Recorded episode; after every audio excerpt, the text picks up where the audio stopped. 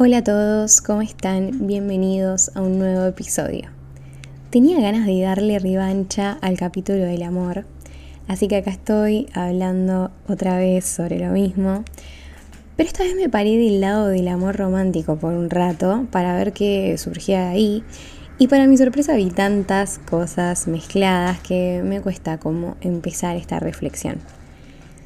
Distinto a lo que suelo hacer en el podcast, que es tratar de hacer relaciones entre algún concepto filosófico o algún pensador con algo que me está transcurriendo, esto va a ser más eh, expresar un par de ideas que anduvieron rondando en mi mente y intentar dejarles algunas reflexiones.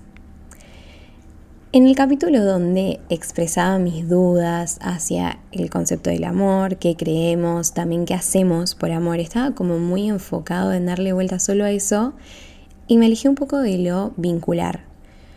Hoy tengo las mismas dudas porque estas temáticas, aunque queramos nunca, son resueltas al 100, pero le agrego la cuestión de cómo nos relacionamos con los demás.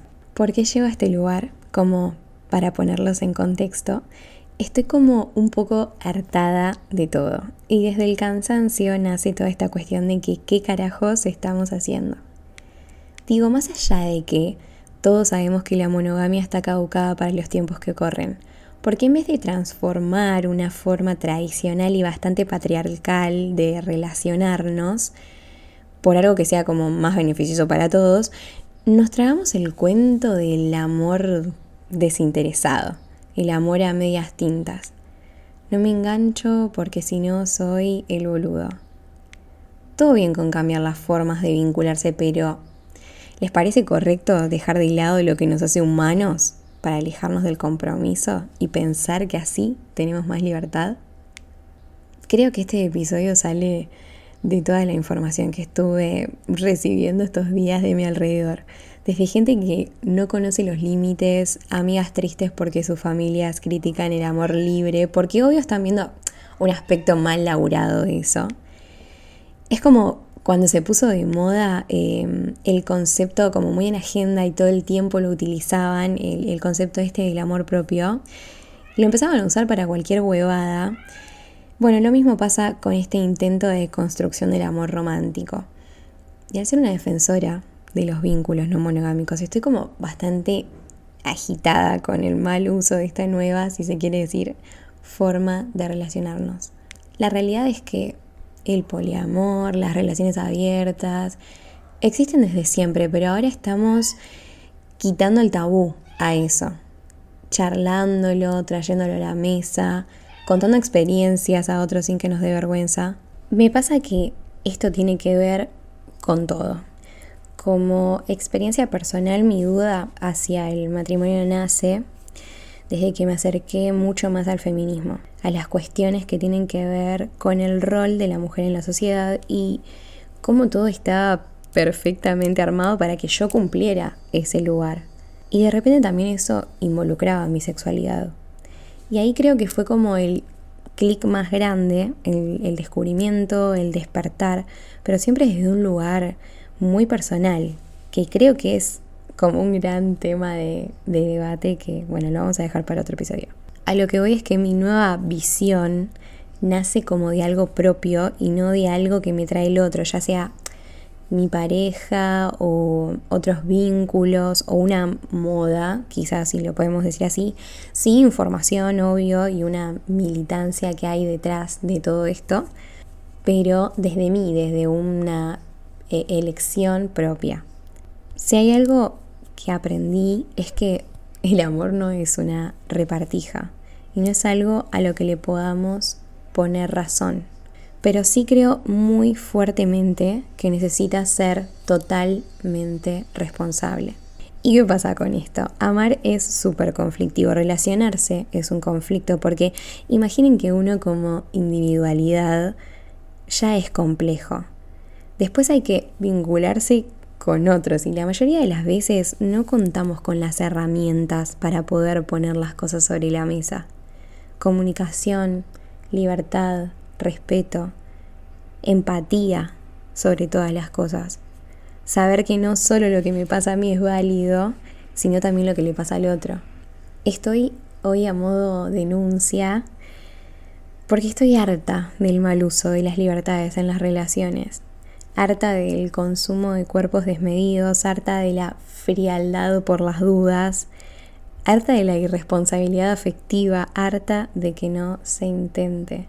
Y me pregunto, ¿cuál, cuál es la clave para poder relacionarnos de una manera sana? Más allá de tener una relación abierta o no, el autoestima, el, el no dudar, el tenerse confianza, para poder darnos lugar y dárselo también al otro sin anularnos entre sí. Y obvio que no soy una experta en el tema, tengo millón de cosas en que ocuparme, pero transitar el camino del entendimiento es importante para poder construir en lugar de destruir. Si queremos poner a pensar al otro, quizás que hay otras posibilidades, hay que indiscutiblemente trabajar en uno mismo, ir para adentro. No juzgo, todos la cagamos y más en este campo del amor y, las relaciones porque nos metieron tanta boludez en la cabeza que salirse de todo es una verdadera revolución. Y cada vez creo más fuerte en que también es un desafío. Te pones a prueba vos mismo, desafías a la sociedad, al rol que se espera que cumplas, así te relaciones de manera monógama y no sé, tengas un laburo y seas mina y el chabón es el que se queda en la casa, eh, pueden disfrutar de, no sé, su soledad, de pasar tiempo con los afectos sin que estén necesariamente los otros.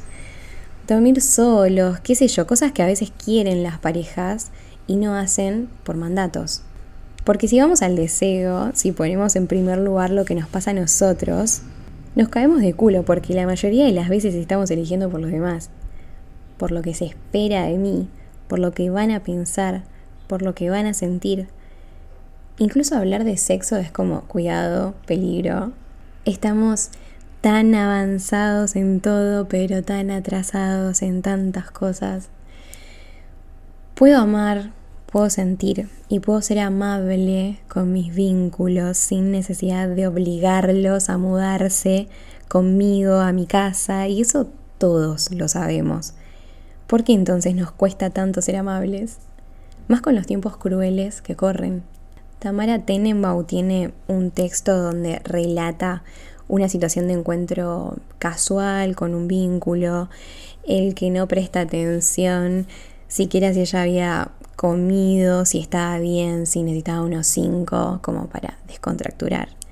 A medida que avanzaba la lectura, recordé las veces que llegué a tildarme de sentimental por atravesar situaciones similares, culpándome por serlo. Porque lógico, los sentimientos y las relaciones free no van. Para ser cool, sí o sí, hay que apagar la humanidad, hay que apagar los sentimientos.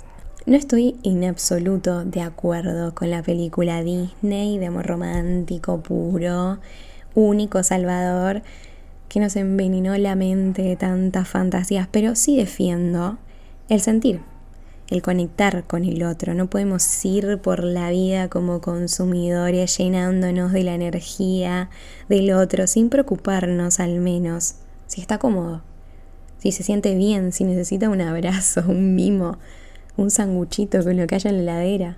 Tememos a sentir, tememos a bajar la guardia y si antes con declaraciones de amor y películas románticas ya era difícil, ahora que parece que pusimos de moda el desinterés, ¿cómo nos vamos a expresar? ¿Desde qué lugar nos vamos a conectar? Conectemos de nuevo con el amor, no solo el propio, sino también con el amor del otro. Amar no es cárcel, querer no es prisión. Querer es comodidad, es escucha, cuidado. Y si hay comunicación en todo esto, ¿qué puede salir mal? Sigan a la licenciada C, pongan en práctica el sentir. Lo peor que te puede pasar no va a tener magnitud comparativa con la sensación de tranquilidad que te deja haber dado lo mejor. Y también haber dado una parte genuina de vos mismo. Gracias por escucharme y hasta la próxima.